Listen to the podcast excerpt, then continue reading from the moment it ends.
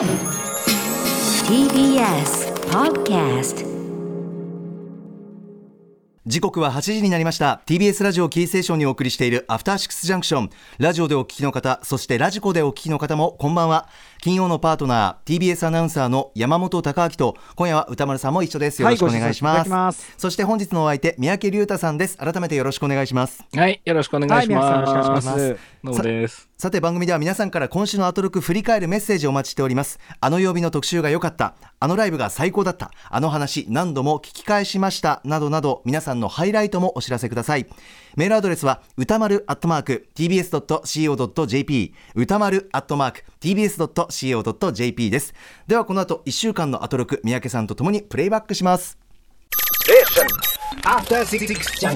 アトロクフューチャーパストです。この1週間でお送りしてきた情報や聞きどころをまとめて紹介して、過去の放送を聞き返せるラジコのタイムフリー機能や、ポッドキャスト、ラジオクラウドなど、各配信プラットフォームと組み合わせて、新しいラジオの楽しみ方を提唱しています。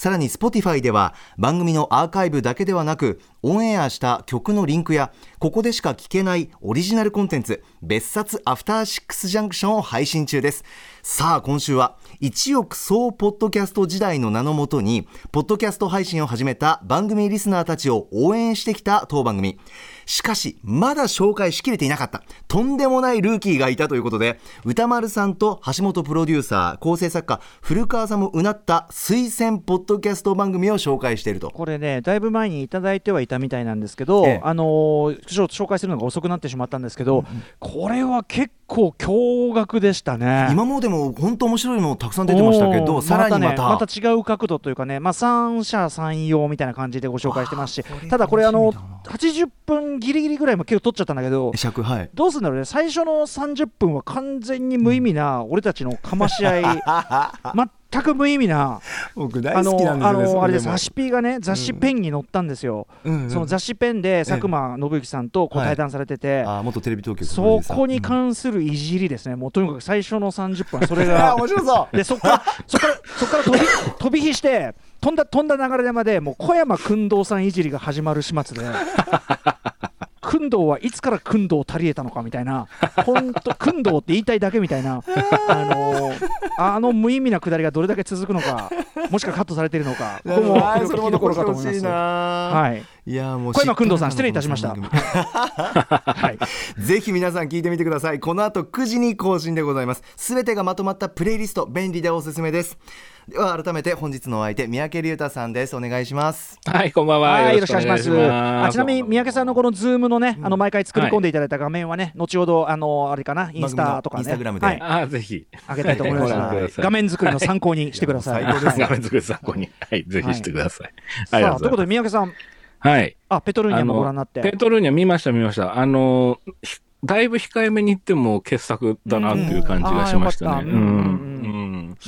うん面白かったですね、すごくね。ううんん。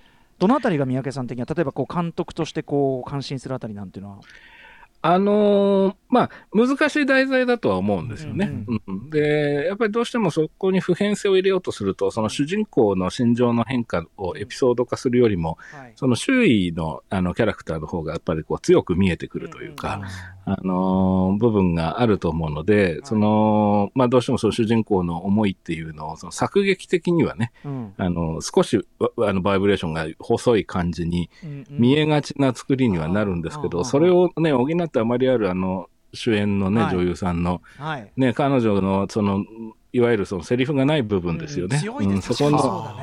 うん、そこのね、内的な、だから彼女が捕まえられなかったらちょっと大変だったろうなゾリゾリツァ・ン、ヌシェバさん、はい、うんしましたね。確かに確かに、うん。そうか、難役なんだ、あれは実は。だと思いますね。うん。で、やっぱりああいう題材でも割とその、なんて言うんだろう、いわゆるルなんだろうな、あの、ルッキズムに乗っかったような、うんあの、見た目のキャストにしがちじゃないですか、うんどうしても映画って書くものなので。あの、彼女、本当に絶妙のバランスの女優さんだなと思って、うんうんうん。素晴らしいなと思いましたね。ね、あの自己評価っていうか、その周りからはいろんなこと言われるけど、全然まあ素敵でもあるしけども、うんうんでもなんかふてぶてしさもちゃんとあって、そうそうそう。そうなんです。やっぱビーニー・フェルドスタインバランスなんだよな、すごいな。ね、なんかおかしみももね、たちょっと漂ってるところもありますね、ありますね。うん、体つきもだし、あと声の出し方がすごくいいなと思いますね。へえ、うん。なるほどね。すごい魅力的だなとね。途中ちょっとショッキングなほど乱暴な瞬間がありましたけど。ありましたね、ありましたね。ああ、笑い事じゃねえな、あれな。そうですね。ん笑い事じゃないんだけど、うん。そうそうそう、そういう感じがあったりしました。うん。うん。いやいや、あとあれですね、その、決してなんだろう、とっつきにくい難しい作劇にはなってなくて。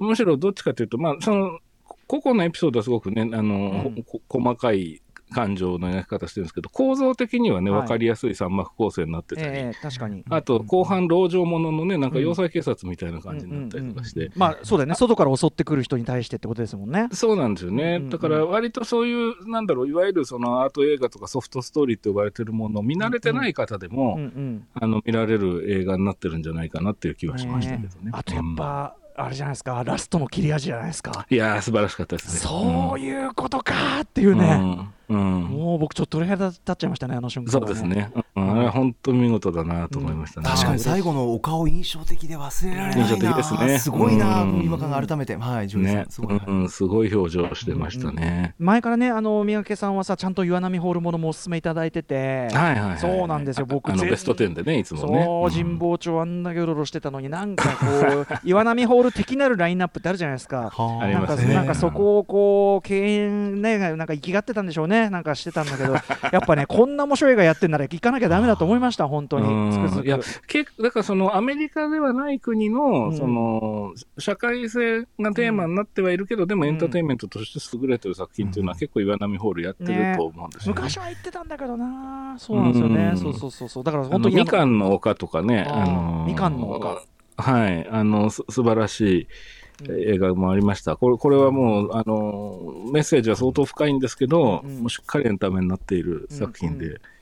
これとかすごい良かったなと思いますね。いやさすがでございます。はい。とんでもないです。うん。であとはね、その、あのー今日の歌間さんのお話聞いてね、見たいなっていう人たくさんいらっしゃったと思うんだけど、うん見れる関数がね、うんまあねね、どうしてもね、あれなんでね、あのーそうね。DVD になってからっていう、ぜひっていうね、感じしますね。何かしらの形でねはい。そうですね。まあ東京いらっしゃる方は岩波ホール本当素晴らしいそうですね。そうですね。うん。うん。あのいつも劇場パンフもやっぱあのおなじみの岩波ホールのパンフがやっぱりあーちゃんと続いてて。そうそうそう。こういうの嬉しいじゃん。昔シャンテとかもずっとシャンテのようだったし、わかる、はい。読み物になっててね、あのね、よく知らない国のこともね、はい。しっかり書かれてそうなるから。んですよ、ね。北マケドニアのことなんか完全にこれで知りましたもんね。あギリシャとこんな揉めたんだみたいな、あそうそうそうそうそう。ね。こういう機会がないとなかなかうん。ねわからないですからね。いや本当にこれ素晴らしかったです。はい。はい、はい。面白かったです、さあそれではそろそろ始めてまいりましょう。ここだけ聞けば1週間がわかるアトロックフューチャーパストパスト編5月31日月曜日からのこの番組のパストすなわち過去を振り返っていきます。今夜も各曜日のアナウンサーが振り返りを行っています。まずは31日月曜日月曜パートナーの熊崎和人です。5月31日月曜日振り返っていきましょう。6時半からのカルチャートークは月1レギュラー覆面プロレスラースーパーササダンゴマシン選手登場。まさかのサイバーファイトフェス6.6埼玉スーパーアリーナでの杉浦軍との対戦交渉について相談をしてくれました。さあ果たして乱入は成功したのか。結果というのはあさって6月6日に分かりますので実際対戦が行われますのでどうなるのか注目してください。7時からのミュージックゾーンライブダイレクトは月1レギュラー DJ 豆腐ビーツさん。DJ プレイとクイズの融合を掲げたクイズミックスを今夜も届けてくれました。そして8時台の特集コーナービヨンドザカルチャーはノーナ・リーブス西寺豪太プレゼンツ新シリーズ 80s ポップ戦国武将図鑑フィル・コリンズ編。ということでこのフィル・コリンズさん私正直そこまで知らなかったんですけれどもドラマーとしても超一流歌アーティストとしても超一流なのになんだかこう豪太さんと歌丸さん曰くちょっと舐められがちな方だったそうなんです。ただこのフィル・コリンズさんがもたらした 80s サウンドを決定づける大発明ということを教えていただいて再評価をしていこうというところでこの凄さというのを教えていただきました。そして今週のおすすめグラビアは小日向由香さんです。群馬県出身現在23歳の方なんですがこの1ヶ月で人生小日向さん変わりました。5月9日有村架純さん風メイクをツイッターで上げたところ8.6万いいねがつきましてその後さまざまなグラビアに登場しております。なんといってもヤングマガジンもそうですしフライデー週刊プレイボーイフラッシュなどなどたくさん出ています。今ここからが大注目という方ぜひ注目してください。小日向ゆかさんです。感謝です。はい熊須の熱いグラビア表で終わりましたけれども月曜日です。三宅さんいかがでしょはい。月曜日はね、あの、オープニングトークがすごくまず印象に残りましたね。はいはいあのー、前日にその日本ダービーが開催された、そはい。の競馬のですね、うん。で、これあの、その前のあの、ペーパーオーナーゲーム特集ですか？はい、2週間前にね。はい、ね、受けての話でもあったんですけど、あの、僕もは見てて、これ、あのー、ああの、その、ダービーのね、そのはい。一番の、その、な、なんでしたっけ、エフフォーリアか、うん。えーはい。っていうね、馬がすごくみんな期待してて、うん。で、もうダントツで1位になりそうだったんだけど、本当に鼻先の差でね、シャフリヤールっていう馬がすごかって、ねあれね。ね、うん、っていう話をねうう歌もあこれはちょっとかなりのノイズが入ってしまいましたが。大丈夫そうですかね？あれ、歌丸さんの声が聞こえなくなっちゃった。あ歌丸さんの音声がちょっと途切れてしまいます。すいませんリモートでしてちょっと不具合が生じているようです。三宅さんはあ、じゃあ、はいはい。了解です、了解です。う 歌丸さんの合図すいません三宅さん失礼しました。はい。とんでもない、とんでもない。それえで、その、あのー面白いなと思ったのが、本当に一歩手前、ゴールの一歩手前でも、うんうんあとその、一歩後でも、その、エフフォーリアっていう馬の方が実は前に出てたっていう。そうそう 一瞬のその、顔のね、上げ下げみたいなところそうなんですよね。ああいうちょっとこう、なんだろうな、細かいところって嬉しいですよね。そういうのって。ね、あれはすごい劇的だなと思ってね。で、その、しかもそれをね、熊崎さんがすごいわかりやすく解説してくださっててね、その、はいその彼彼らっていうのかな、その馬たちのその背景ですよね、うん。どういう父親で、どういう出自で、でそのダービーでは実はずっと2位だったとか、うんうんうん。あのダービー馬からの子はダービー馬から出てくるっていうようなこととかね、うんうんうん。うんでこの辺をね、歌丸さんがそう、もうそのお話をね、その踏まえて話されていて、その要するに因縁ドラマがすごいっていう言い方をね、歌丸さんされてたんだけど、あの、機種の方にもドラマがあるみたいでね、やっぱりね、うその、これは、あの、やっぱりその、僕なんか割とその、自分があんまり詳しくないジャンルのものって、そのシステムの話されちゃうと意外と分かりづらいんだけど、うんうんうんう人と人との関係性とか、まあ馬なんだけど、今回はね。はいはい。うん、その、身近に感じるようななテーマとそいううか。そう、んんん物語としてやっぱりこう理解していくことで、ストーリーがね新しい、そのなんだろう、世界、趣味というかな、興味の世界っていうのは広がるなっていうのはものすごい感じてて、うんうんで、やっぱりこれ、カルチャー番組だからこそね、そのこういうその話題、そのスポーツ、あの、スポーツをやるっていう人もそうでしょうけど、スポーツ観戦っていうのはやっぱりカルチャーの一つだと思いますし、こういうお話がね、これからもどんどん聞けたらいいなというふうに思いましたね。あありがとうございます。あ、歌丸さん復活しました。復活しました。おそうなんです。そうなんです。ちょっとびね、これた初めてですけどね、ちょっとリモート、うんもうごめんなさいね、あのお聞きの皆さんね、ちょっとお聞き苦しくて、はい、ちょっとリモートのちょっと不都合が出ま、ふあの不具合が出ましたけどね、まさに。あ、ほっとしましたよ。ボン、ボン、ボン不具合、ボン不具合。ボン不具合ボンスナーの皆さん失礼しました。ボン、ボン便利な言葉まあでも本当当にあのダービーっていうかそのうん。めちゃめちゃ名レースだったのもあって本当にめうん本当に本気で興味持ちましたしなんかあのー来年に向けてじゃあちょっと選んでみようかなみたいなね。うんそのうんはい POG 気分確かに確かに、うん。なんかきっかけになりそうなエピソードだなと思って聞いてました、僕。はい。うん。なかなかでもね本当にダービー馬をきっちり選ぶのは難しいらしい。よやっぱ何千といる中でね、そうねらしいね。うん。いくら血統とか良くても全然芽が出ないことあるみたいですしね。ね面白いですよね。や面白そう、うん。はいだなと思いました。うん。ありがとうございます。そう、それから、でええ。はい、あのね、フィル・コリンズの話に行きたいんですけど、その前に一瞬ちょっとね、その、イキリ言動でね、うん。その、来てたメールが、まあ、モデルガンにまつわる話だったんですけど、その中でね、鼓弾って呼ばれている弾の話があってね、い。で、これの説明に歌丸さんが、はい前方後円墳を例えにええ前方後円墳みたいな形なんだよっつってはいはいそうええそうそう言ってました。ええはい。でね、それね、僕もね、中学の時、全く同じこと言ってた。ああ、本当に？あ前方後円で説明してたんだ。そうそう。僕は当時オレンジ色のね、はい鼓弾。ピンクとかね、オレンジとかね。そうそうそう、いろんなカラフルなやつがあっはて、そう、あれどんなのって説明するときに前方後円で言ってたなとて。てるてる坊主って言った方が形上的には本当は近いはずなんだけどう、んうん。なんですかでね わ。かりますよ。前方方公園分ですよ、確かに。んだろうね。そう。えーあれね、久しぶりに聞いたなと思ってめちゃくちゃ笑ったありがとうございます。ありました。そう、今ねあ、そうそう画。面今ね、今画面にねそう、ズーム画面上に出てます。これですね。あ、前方公ね、園。昔はね、そのあの空気銃といえばね、やっぱりね、本当に鼓団がメインでしたからね。そうでしたね。ううん。細いマガジンにね、一個一個詰そうめてってね。そうそうそう、だから形が全然リアルめからすると、ちょっとね、おかしいんですけどね。そうなんです技術なんですけどねワルサ P さんジャージとかもちょっと後ろがね突き出たねちょっと今見ると全然リアルな格好じゃないんだけど。そう。そうそうそうそうそうね、でも、あの、ローティーンのね、おもちゃとしてはね、ちょそうどいい感じのね、ええ。危なすぎず、痛すぎず、そうですね。はいうんはい。はいっていうのを思い出しました。ありがとうございます。い。え、とんでもない。それで、まあ、フィル・コリンズですよね。はい、メール来ております、うんえーラジオネームにゃんころモチベさん。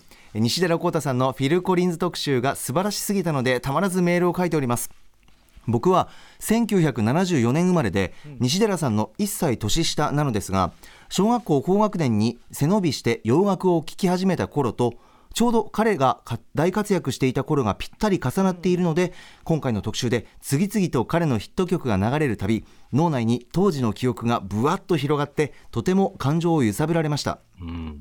今回の西寺さんの解説で凄腕ドラマーとしてジェネシスに加入するもボーカルのピーター・ガブリエルの脱退に伴う公認者のオーディション中に彼がいやいや違うこんな風に歌ってくれよと見本で歌ったその歌が良すぎて他のメンバーからお前でええやんと押されて偶然ドラマー兼ボーカリストになってしまったこと。え壊れかけた奥さんとの関係を修復させるためにバンドを休止。結局離婚することになった彼が音楽活動をもう一度始めようとした時にメンバーはソロプロジェクトで忙しくてバンドを再始動できず結果的にソロとしてのキャリアをスタートすることになったという経緯などあんなにいい声で世界を魅了した彼が望んでソロボーカリストになったわけじゃなかったんだという事実を今回初めて知ることができてとても興味深かったです。また西寺さんがピーター・ガブリエルのジェネシス内の独特な立ち位置を説明するのに フロントマンがデーモン小暮のサザンオールスターズという秀逸な例えで表現してくれたのにも爆笑しながらめちゃくちゃ納得しましたというたくさんの文いただきました。はい、あの、今のね、メールの方が書かれてたの、すごい共感するのが、あの、僕もね、7僕はね、72年生まれなんですけどね、ええちょうど中学の2年生の時かな、あのーインビジブルタッチっていう、その、はい。アルバムが出たんですよね。86年とかだったと思うんですけど、はい。あのね、当時のね、その10代ではやっぱりね、洋楽どっぷりだったっていうのもあってね、まあその、すごいねはいもそうなんですよね。今の若い方はね、なかなかイメージできないかもしれないけど、ふ普通にみんなね、全米トップ40はある程度順位知ってるみたいな。MTV 時代完全突入でビジュアルも派手だったしまあなんかねあの、まあ、マイケル・ジャクソンを頂点とすると言いましょうか。なんか洋楽ポップカルチャーズムードがすごくキャッチーなものでしたよね。そうですね。すごく、で、ポピュラーだったんですよね。うんうん。あの、なんかね、あの頃はベストヒット USA とかね、そういう番組をね、ポッパーズ MTV もね TBS やってました。そうそう。はい、名番組、ううんんね、ああいうのを見てね、一生懸命覚えてたなっていうのを思い出してね、その、僕もその今回の放送を聞いて、そのな昔のジェネシスとかね、フィル・コリンズの曲いっぱい聴けたんで、うんうん。なんか普段はもう蓋してるような記憶とかがね、こうんううん。パカパカパカパカってこう開くようなね、おー。感覚があってね、あの日以来ね、ずっとね、あの、iPod でね、フィル・コリンズとジェネシスばっかりああ本聴いてる当に？へえそうそう。そう。当時からお好きだったんですか？フィル・コリンズ。大好きでした。もう僕だから全然モテなくていいです。あの、うんあのフィル・コリンズフィル・コリンズフィル・コリンズを聞いてる男も、あのシング・ストリートの、結論はあのシング・ストリートのお兄ちゃんは、ブレンダンは、あいつは汗っていう結論になりましたよ。そうそうそう。いや全然モテなくていいよと思い。ながあらね、あそういうあいつのね、やっぱ、あああいう、ああいう、そういうとこだぞ、お前って、そういうとこがお前、あのダブリンでくすぶってる感じだぞって。そうそうそう。なんかね、だから、いろんなものを同時に思い出してきちゃって、その彼がバスターって映画出てたって話もありましたけど、そのバスターも僕、中古の VHS 持ってたりするんですけど、ああの、マイアミバイスっていう刑事ドラマにーね、ええあの、詐欺師の役で出たりあ、とかもしてたんですよ。マイケル・マンの、うん。はい。うん。そうそうそう。だからやっぱあの時代の本当にこう、すね、世界一忙しい男って言われてたって話も、太さんからありましたけど、本当そうだな。ライブエイドのさ、イギリスとアメリカ両方に同同日に出てるとか、あねあのすごい中で紹介しきれなかったんだけど、ね俺知らなかったのが、89年の、えっとうん。ヤングジャンプですよ、ヤングジャンプの表紙になってんの。すげえ。日本の雑誌のそう。え？あのやんちゃんだよ？あの普通だからあのグラビアとか来ると女ころの子のね、あそこにグフィル・ コリンズがもう堂々堂々あの期待の交代したおじさんが堂々ロング関東ロングインタビュー。それはいいですね。それちょっと見たい。80すごい。んだよね。あとやっぱゲートリバーブの発見って、これ本当に80年代の音楽を規定しちゃってるから、すごいことなんですよ、うん。本当に。僕それしああんま知らなかったの、うん、そうですよね。で、それで言うとね、豪太さんの言葉で僕すごく印象に残ったのが、そのゲートリバーブをどんどんみんなが真似していったことで、ありすぎてダサいよねっていうものの象徴になっちゃったで、その結果、フィル・コリンズが80年代的なもののうん。的にされてしまったんじゃないかっていう話があって、うんこれはね、すごいうん。あの考えさせられましたね。うんあの今回はモチーフがフィル・コリンズでしたけど、うんうん。多分いろんな人がいろんなところでうん。あの経験してしまいがちだし、そういうふうな形に人をこうカテゴライズしてしまうということが、うんうん。多分結構いろんなところで起きてるんじゃないかなっていう、一世そうをふ風靡しすぎるとね、うん。そうですね、うん、そういうことについてもちょっと考えられる特集かなと映画でもありますよね、きっとね、要するにそのあまりに手法が流行りすぎて、もうある一時期から先ダサくなっちゃう。あもう J ホラーなんてまさにそうですね、ああ、そうか、そうか、そうか。うんね、とか、ああいうこう、なんだろう、300的なさ、ああいうこう、チャチャチャあそうなんていうのはいはいとかさ、ああいう早送りからスローになったりするやっぱやりすぎちゃってとかそうですね、うん、いろんなことにつながる話だなと思って聞きました。あの今回もかっこいい曲たくさん流れますので皆さんぜひラジコのタイムフリーで聞いてみてくださいはい、ぜひぜひ。さあ続きましては6月1日火曜日です火曜パートナーの宇垣美里です6月1日火曜日振り返ります6時半からのカルチャートークはアニメ評論家藤津亮太さんに本日6月4日公開のアニメ映画映画大好きポンポさんの見どころについて語っていただきました。7時からのミュージックゾーンライブダイレクトは音楽ユニットサムタイムスが番組初登場。そして8時台の特集コーナービヨンドザカルチャーは上がる泣けるためになる。全人類が見るべき傑作ドラマポーズを通じて今我々が学ぶこと特集 by 鈴木みのりさん。今回はま前提は大前提基本的なところからお話しいただきました。でもね本当にポーズいいドラマなんですよ。ギラギラバキッバキのドレスに虹色のグラデーションのアイシャドウバサバサのまつげ。かっこよくて真似したくなる防具ダンス。いつもはビッチビッチ言い合ってもう凄まじい喧嘩をしているのにいざという時には手を固くつなぎ合うあの関係性の強さ。一度見れば間違いなく皆さんハマるはず。ぜひご覧ください。いやーポーズ面白そう。チェックします。さあ三宅さん、火曜日でございますが。はい。あ、ポーズね、むちゃくちゃ面白いですよ。あの、ねうん。僕ね始めますよ明日から、はい本当に面白いです。本当に。本当に面白い。本当に面白い。本当に面白い。本当に。これじゃなんか普段進めてんのが 本当は面白くないって言って。来週三宅さんいろんなもん進めるんだから。そうだ、来週どんどんあのさこれが本当にとかがさインフレしていくパターンですから。だあ、危険本当に本当にとかさ絶対の本当にとかさ。ああ、危険ですね。ゲートリバーブですね。それはいけませんね。いや、それで、今回はね、そのポーズっていう番組を、まあ、軸にはしてたんですけど、はいまあ、実は、その、あの、お話がね、そのトークが非常にこう、深いところに行って、で、盛り上がったっていうこともあって、ポーズそのものを紹介するというよりは、どちらかというと、その、まあ、LGBT を中心とした、えーお話になっていったのかなという印象がありました。で、それが僕はすごく面白かったんですよね。だからその結構その前提としてこの間のねあの山本さんとその先ほどあの、はいはい。お褒めいただいたトークにもなりますけどええ。前提として共有しておくべきこう意識というのかが、はいそこにすごくこう差がありすぎるっていうか、ええ現状いろんな意味で、うんなのでなんかこう最初はそこをある程度こう少なくともこの番組のまあ聞いてくださるような方にはこう共有していただきたいというか意識をな、鳴らしたいっていうとあれかな。なんかそういうまあ、そこから始めざるを得なかったところもあるんで、まあ、うん。鈴木さんはまあ今後も出ていただいていろんな話伺おうと思うんで、まあ、ここは本当にあの入り口という感じにはなっちゃったんですけど、という感じですね。はい。いやいやいや、僕はでもそれがお面白かったんですよね。で、特にその鈴木さんと歌丸さんはこの前に、はい。あの、別の枠でその、トークショーをやられてるんですよね、うん。オンラインのトークショー。で、その時に、そのすごく話が盛り上がって、その本来の、その時間よりもオーバーして結構話してらしたって話もあるので、多分お二人の中で共有できてるものとか、その、だからこそここの話もしたいとかっていうこともきっと背景には終わりなんだと思うんですけど、それで言うと僕ね、ちょっと思ったのが、ん。僕これ2回聞いたんですけど、ええ。今回のこの特集は。1回目はね、実はね、ちょっとね、話題がシームレスにいろいろ行くので、どうしてもこう出てくる固有名詞を追っかける方に意識がいっちゃって、うんうん あれ今ポーズの登場人物の話なのかな？それともその外側の話なのかなみたいにこうちょっとねあの複雑になっちゃった部分もあったんですけど、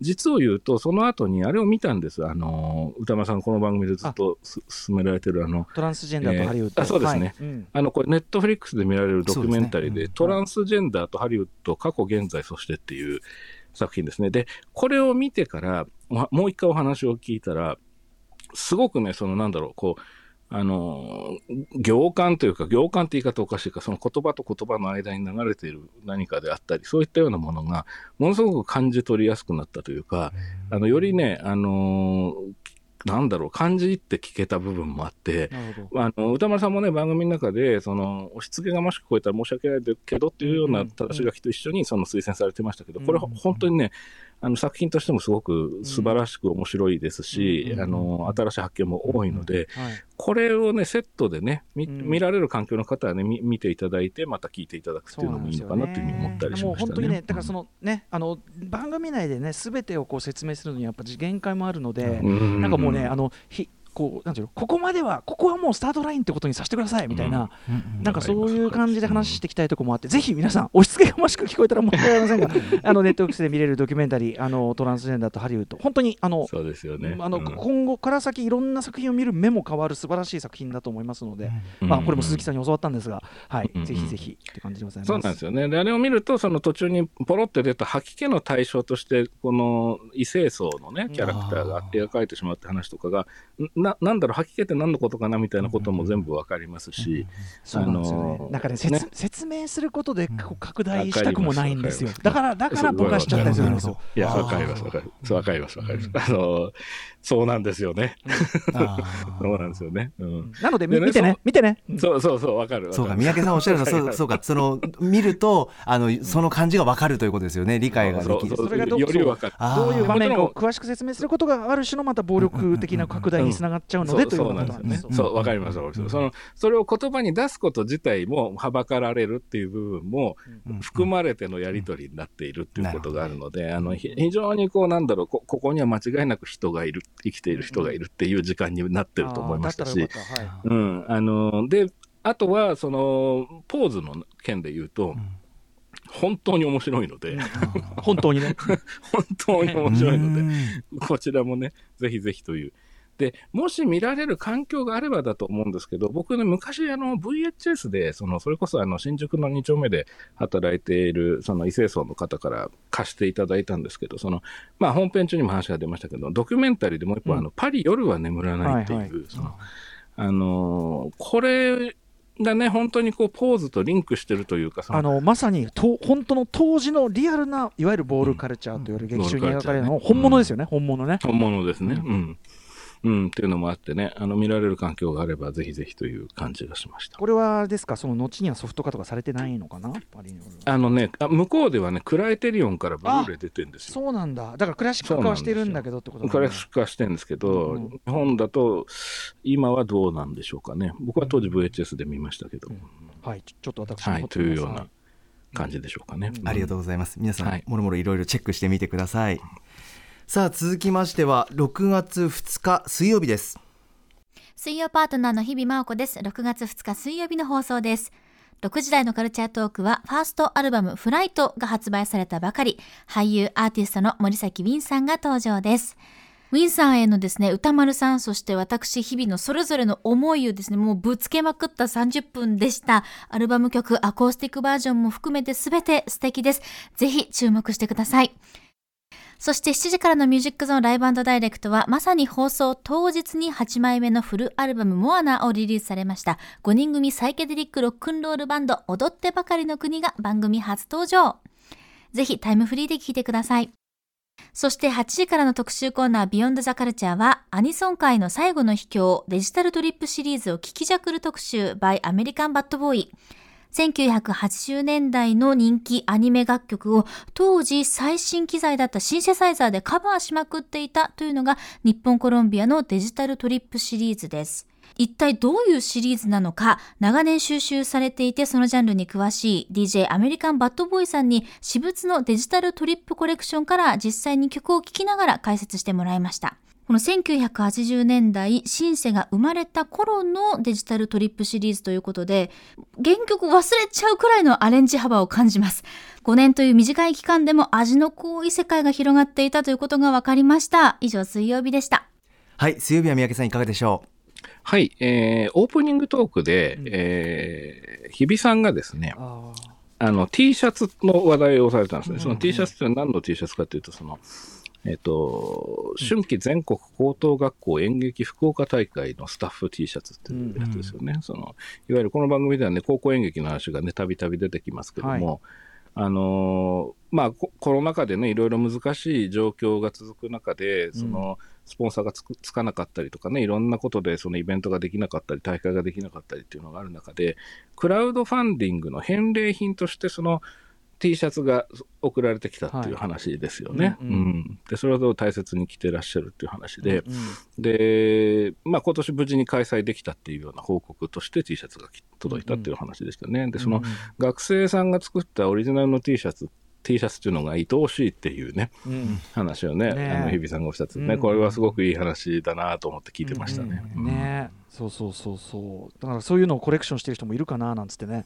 言ってましたけどね。学生が作った T シャツ。シリーズね。うん。ね、うん。なんか素敵な心持ちだなって思いましたね、やっぱ同そうですね。本当に本当だよそうですね。ねそうだよね。うん日比さんの素敵さもあるよね。やっぱね視点の優しさというかね。ーそういうものを愛するっていううなの、ううん。んっていうのも、うん。なんかね、だからみんな今すごい大変で、まあ、ぼ僕もそうですし、誰でもそうだと思うんですけど、大変ですけど、でも、あの、それこそいろんなところにみみんなそれぞれの大変さがある中で、その、そういう人にこう思いを馳せることで少し楽になる部分とかっていうのもね、うん。あの、実はあるのかなっていうようなことも考えたりとかして、うん。あの、素敵な時間だなと思って聞いてました。ありがとうございます。はい、とんでもないです、とんでもないです。はい。で、あの、カルチャートークで森崎ウィンさんが、ええ。来ました、ウィンさん。ねえ、もう、いね、いつもながらね、森崎さんご自身のね、魅力が、まあ、まず素晴らしいんですけどね。そうみんな大好き森崎ウィンさんです、ね。本当そうですね、はい。うん。うん。もう本当にそれこそ本当にみんな大好きだと思うんですいやいやいや。多幸感という感じ、ね魅力的ですね。で、ままた曲もね、歌声も素晴らしくてね。ニューアルバムもね、うん。はい。そうなんですよ。うん。で、その曲を聴いて、ああ、かっこいいな、すごいな、つって。で、またね、ご本人と歌丸さんとのトークになるんですけど、うんまあ、そこでまたね、あの、お人柄がね、いろいろこう見えてくる。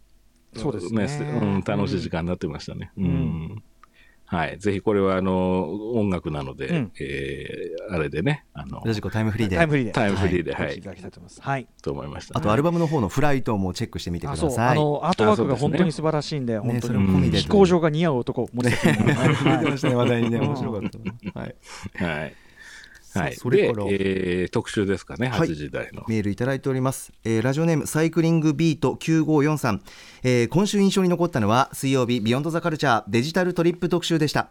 最初テーマを聞いた時はこれはまたニッチな特集だなとどう楽しむべきか困惑していましたが最近特集された TR808 やフィル・コリンズ特集を通して81年発売ですでに八百屋808八百屋が使われている、やはり当時革新的な楽器だったんだな。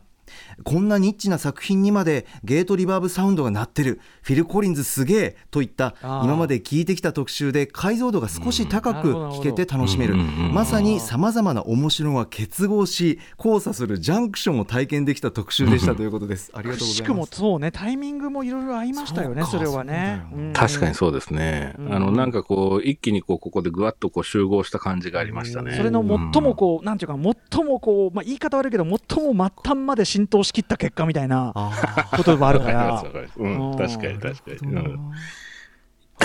に。失礼。うん。要はその、あのーまあ、原曲がね、ある作品を、その、シンセサイザーでこう、アレンジして、えー弾き直すっていうようなことですね。ものすごい簡単に言うと。で、はい。デジタルトリップシリーズっていうのがあったということで、で、その、これはね、本当に曲がたくさんかかるので、このコーナーはもう、ま、間違いなくタイムフリーだと思うんですけど、うんうん。聞かれるときはね。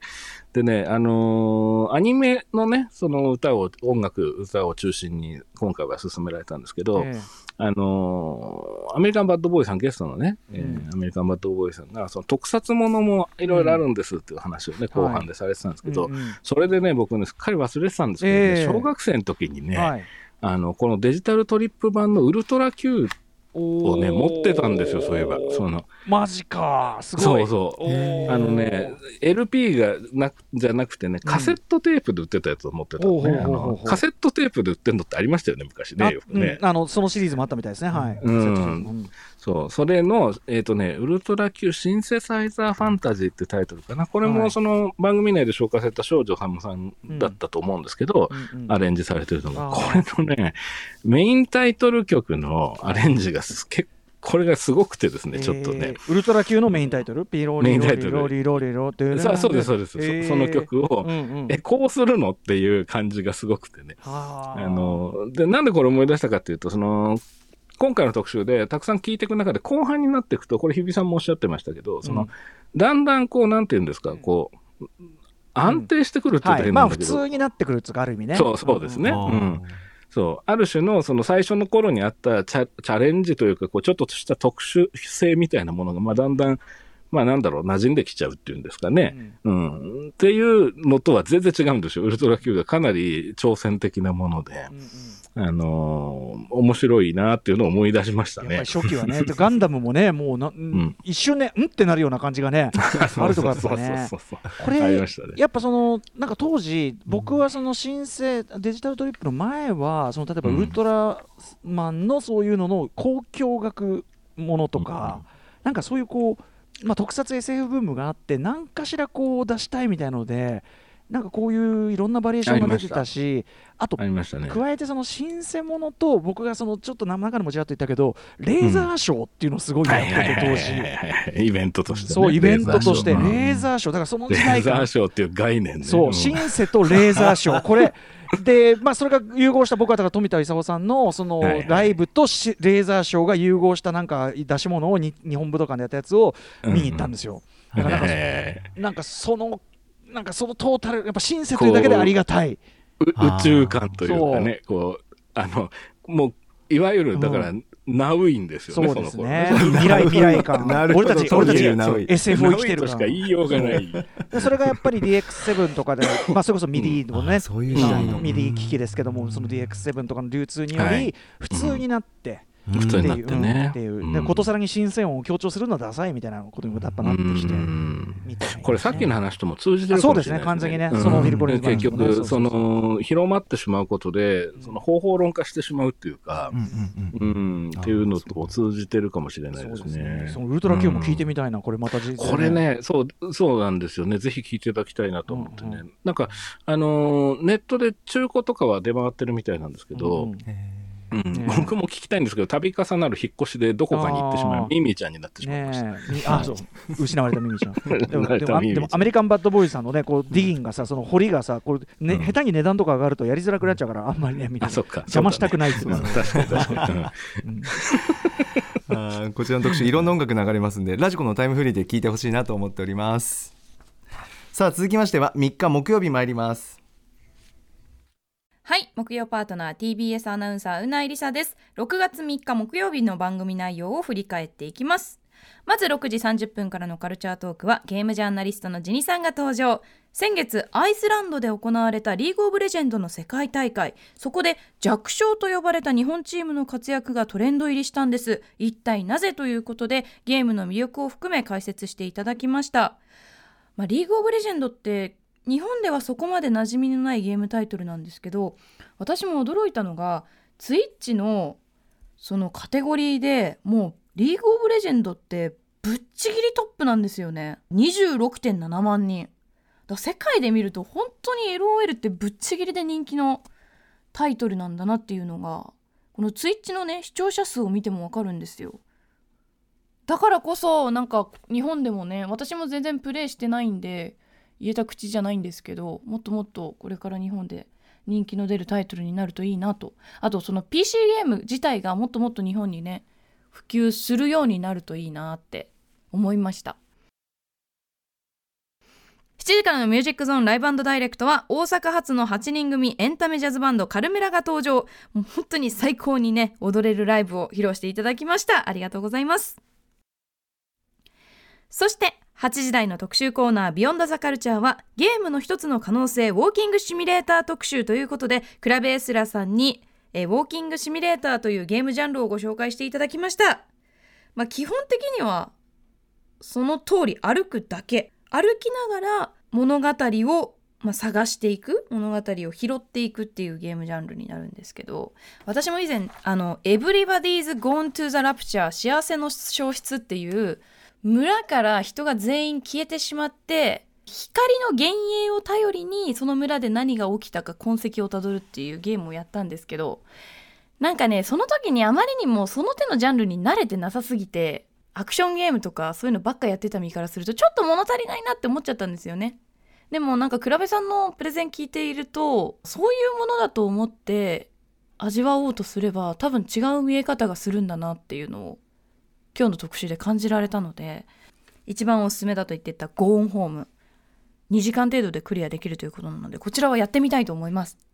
以上木曜日でした。はい木曜日でございました。宮家さんいかがでしょう？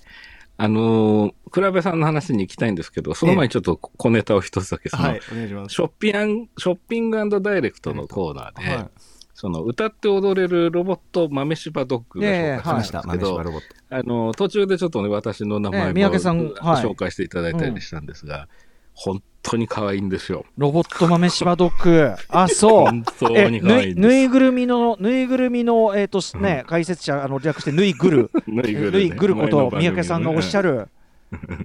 可愛いんですよ。やっぱアクションは1万通りでもう。そうなんです、そうなんです。うん、なんかちょっと出かけるときに玄関にこうちょんと置いて出かけて、で戻ってきてドア開けるともう、待ってたよみたいな感じでね、そのどうだったみたいな感じで、ね、もうねな、涙なしにあ あなんかすごい平和な感じの。ちゃんとやっぱりこうふさわしいリアクションしてくれるんですね。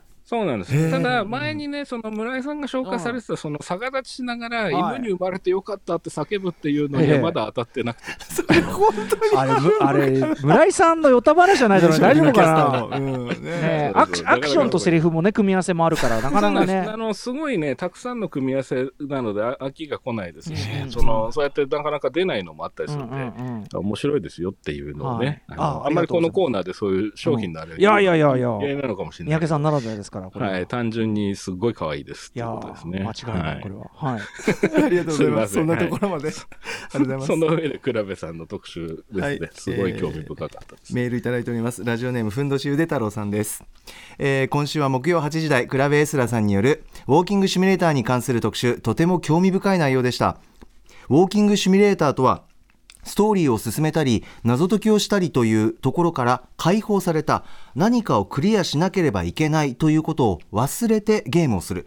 ある意味で詩的な表現であるという話に触れなんだか面白そうだからやってみたいと純粋に思うとともに以前アトロクで三宅監督が紹介されていた直線的なストーリー展開に縛られず、演者の表情などから感情を読み取る文芸エロスの映画の話などにも通じるものがあるのではないかとも思いました、ゲームにもいろいろな楽しみ方味わい方があると考えると今後より豊かにゲームと接していくことができそうですということです。なるほどね。あいやありがとうございます。あのいやでもねまさにそう思って聞いてましたね。あの。今日前半でね、歌丸さんもね、こういう話はきっと三宅さんはしょっちゅう考えてると思うよというふうにね、おっしゃってまあ、面白い人は何かの本質というか、ね、そうですね、うん、そうですね。だから、そのゲームの話ではあるんですけど、これは相当、まあ難しいというか、その非常に深い、で、本質論でしたね、今回の倉部さんのお話というのはね。うん。あの、いつもね、その、倉散歩でも本本質的には通じてる話なんですけど、今回特にそこが、なんだろう、エッジが立ってた感じがしましたね。ね。うん、結局そのウォーキングシミュレーターっていうその考え方もしくはそういうそのシステムなんですけど、ゲームならではのストーリーの語り方って何だろうっていうようなお話だったと思うんですけど、で同時にその倉部さんはその映画だったらどうなるかってこともねあのうん。何度か、うん。あの話をそちらにこうゆうん寄り戻しをしながらお話進めはい。映画だったらこれはありえないでしょみたいなね。そうそう、ま、全くその通りですね。うんうんで本当にその通りなので、うん。あのいろいろ僕も考えちゃってここの話をねちょっとしたかったんですよね、歌丸さんとも山本さんとも。はいはい。やっぱりその映画ってそのぐまあ倉部さんはそういう言い方じゃなかったけど多分同じ話だと思うんですけど、うんうん偶然性っていうのが非常に入りにくいんですよね。そのうんうん要するにその日常暮らしてると、まあ、例えば山本さんが今日ね TBS にいらっしゃる時に、はい。たまたま道でその学生時代の友人とうんもう十何年ぶりにばったり再会するっていうような偶然って起こり得ますよね。ええ、ええ。うんうんうんででもちろんそれでじゃあねっつってまあいろいろ話してまたねっつって別れたとして、うんでただその話をその会社に来て誰かに話す必要は必ずしもないでしょうしね。翌日またばったり再会するってこともないと思うんですよね。うんうんただこれよくあることなんですけどこれ映画でもしやるとえ伏線になっちゃうんですよね絶対にえあそこであったということはあそうなんですあ。れ何だったんだって。ったんだ回収されまあないと。な何かではあるに違いないってやっぱ思いますもんねそうそうあだから、これが絶対に後に影響するに違いないっていう認知を持ったまま次のエピソード、次のエピソードって見ていくことになっちゃうので、あーだから関係がないっていうこととの対比で次のエピソードを見ちゃうんで、その次のエピソード自体の見え方も変わってきちゃう。そうかそうかそうかそうか。全体にねあれ違ったか。じゃあこれはどうなの？違ったか？みたいな。うん。結構うんなります。そうなんですよ。純粋と思ってたのと違ったってことが生じちゃうっていうはいことなんですね。そのはい。で、うんうん。あの、興味っていうものが、いらぬ興味が立ち上がってしまうとも言えるんですね。うんその、まあ、いらぬって言い方も乱暴なんだけど、まあノイズに少なるというかねその後目指してるそのストーリーとは影響し合わないっていう。うん。で、これってその、作劇の世界でチェーホフの銃って呼ばれてる問題とすごく通じてて、チェーホフの銃あのね、えっ、と、アントン・チェーホフっていうそのロシアの劇作家、えいますね。あの、カモメとかで有名な桜の園とかで、あの人が昔、その、もし第一幕から、舞台のね、第一幕から壁に銃をかけておくんであれば、ええ。第二幕ではそれが発砲されるべきであると。えうんうん。で、そうでないならそこに置いてはいけないっていう意味もなくそんなのががあればあれ使うんだろうなって思っちゃうんだから。そうなんです、そうなんです。で、これって、そのよくストーリーには無用の要素を盛り込んではいけないっていう意味だっていうふうに捉えられてるんですけど、うんうん逆に言うと、それに引っ張られるから、その自分が描こうとしてるストーリーの認知の障害になるよっていう意味でもあると思うんですよね。うんで、ただ、この偶然性みたいなものっていうのは、確実にキャラクターの表現を豊かにしていくものだと思いますし、あの、映画のその捉え方を多面的にしていくためには、あの、必ずしも害悪だとは僕は言えないと思ってて、それは今日のペトルーニャにも通じる話だと思うんですけど、ただ、なんでしょうね。あの、画面が、その映画ってどうしてもフレーミングって言ってこう切り取られて、で、カットも割られてる。見せてるわけですよね。どんどん情報がそうなんですよ。一つの方向に進んでいってる分、そのさっきの偶然ばったり出会うみたいなものっていうのはそこから生まれるものっていうのを表現するには映画はものすごい不自由なところがあるっていう。だって見せてんだもん。わざわざ。そうそうそうそう。だからだからその何でもありませんってそんな理屈は通らねえよってやっぱなりま なりやすいわけだ。なりやすいんですよね。なるほど。ただじゃあそれが入ってる面白さっていうのも絶対あって、ただ割とそういうのはそのミニシアターとか単館公開のそのヨーロッパの映画とか、あの、ともするとちょっと交渉とか難しいと思われてしまう映画によく使われていたりするんですけど、に。まあとかまあ後にこうカルト化したような作品でそこんとこはあれ何なんだろうね?いやーわかんないみたいな のはあったりとかねそういうものがねそういうのもあります。そういうのもあります。はい。だから、あの、それをエンタメでやろうとしているものが大抵未公開映画になっていくっていうケースは結構あるなとやっぱ思っていて。りこう焦点がボケていると見なされてしまうんでしょうかねと見なされてしまう。うんそうなんです。まさに。そう、必ずしもボケてなくて、それ自体も含めての焦点かもしれないんだけど。で、その辺もね、あのー今回の倉部さんの話は、守備範囲に入ってる話だったなっていう気がしましたね、すごくね。ね、それこそ逆に言えばゲームであればそのプレイヤーがじゃあこのっちの方行ってみようそこにこれがありました、うん特にそのウォーキングシミュレーターであれば、そこがランダムにこう、うん自分たちがそれを触れてそこから何を立ち上げるかっていううん。ことができるから、うですね。に順番に、順番に縛られてないし、そうなんです。だからその順番の選択が、そのプレイヤー個人によって変わることによって、同じゲームをプレイしても、そのストーリーの解釈の可能性がこう余地が出てくるというか、そのた体験した人の数だけストーリーの分岐がね、そのはい。単純に展開が変わるというより、どの順でその何かを探すかみたいなことでこうエエピソードとして積まれていく、その認知が変わってくるっていう意味では、ウォーキングシミュレーターってすごい自由度が高いなという気がしましたね。あと倉部さんねが言ってたそのオチはいいんだよと。さっきのあのオープニングのオープニングの話と全く通じることなんだけど、ええええ。あのオチよりそのそれそのものを体験しているこの時間の方が大事なんで、でそれってホラーと、あとあとやっぱりその家族のなんかこうひりついたダークなホームドラマとか、これ向いてんなみたいな。そうなんですよね。だから歌丸さんがね、途中でおっしゃってた、その、これって解決する必要あんのかなと思うことがあるっていうような話ね、今日も出てましたけど、その、なぞっているのかっていうような話とか、で、これって結局突き詰めると、その、ホラーなんかだと、うん恐怖の対象を倒す必要って本当にあるのかっていう、それですよね。それですよね。そうなんですよ。そうなんですよ。うん。うんうんあれがね、ちょっと縛られてるんですよね。やっぱり長編になればなるほどね。うんいやーオープニングのねあのヨタ話ともちょっとリンクしてありがとうございます。もう意味のあるんでつなげていた話が扇形にこうつながいやいやいやありがとうございます面白かったまさにちょっと伏線回収。伏線回収これこれが伏線回収お話つきませんけれどもさて本日振り返りで紹介した各コーナーラジコのタイムフリー機能スマホアプリラジオクラウド Spotify アンカーなど各配信プラットフォームのポッドキャストでもお楽しみいただけます。以上ここまでパスト編でした。この後来週1週間のアトロクの予定まとめてお知らせします。では来週1週間のアトロクの予定一気にお知らせします。まずは7日月曜日。6時半は月1レギュラープロ書評家プロインタビュアーの吉田剛さん。7時はヒップホップ DJ の DJ はじめさん。今年1月に亡くなったヒップホップグループ釈迦ゾンビのラッパーでデザイナービッグオーこと大隅さんの追悼版。ビッグオーダ・アルティメイトの発売に先駆け先行配信される楽曲虹のリミックスバージョンをこの DJ ミックス内で初解禁してくれます。そして8時は新企画。TBS アナウンサー熊崎和人の実況道場シリーズ。第1回ゲストは元 NHK アナウンサー山本博さん。続いて8日火曜日6時半からは声優エッセイストそして日本 SF 作家クラブ会長の池澤春菜さん中国 SF の最新おすすめ本紹介してもらいます。7時はザ・バンドアパートのドラマー小暮栄一さんによるソロプロジェクト小暮ドーナツが DJ として初登場。8時は名画を未来に届ける映画絵画保存修復家ってなんだ？ゴッホ、ピカソ、モネの絵画も治療した絵のお医者さん岩井菊子さんにいろいろ聞いてみよう特集。水曜日6時半は今もご出演いただいている脚本家で映画監督スクリプトドクターの三宅龍太さんにおすすめの劇場未公開映画紹介してもらいます。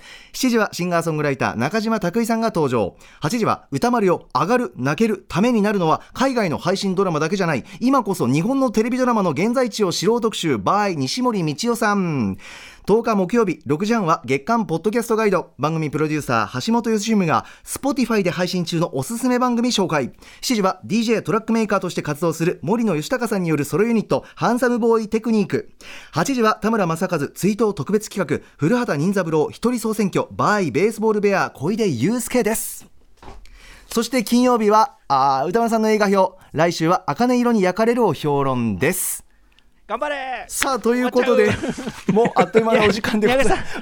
宮根さん歌丸さん来週のフューパスは小室さんで応援してくれた After Six Junction.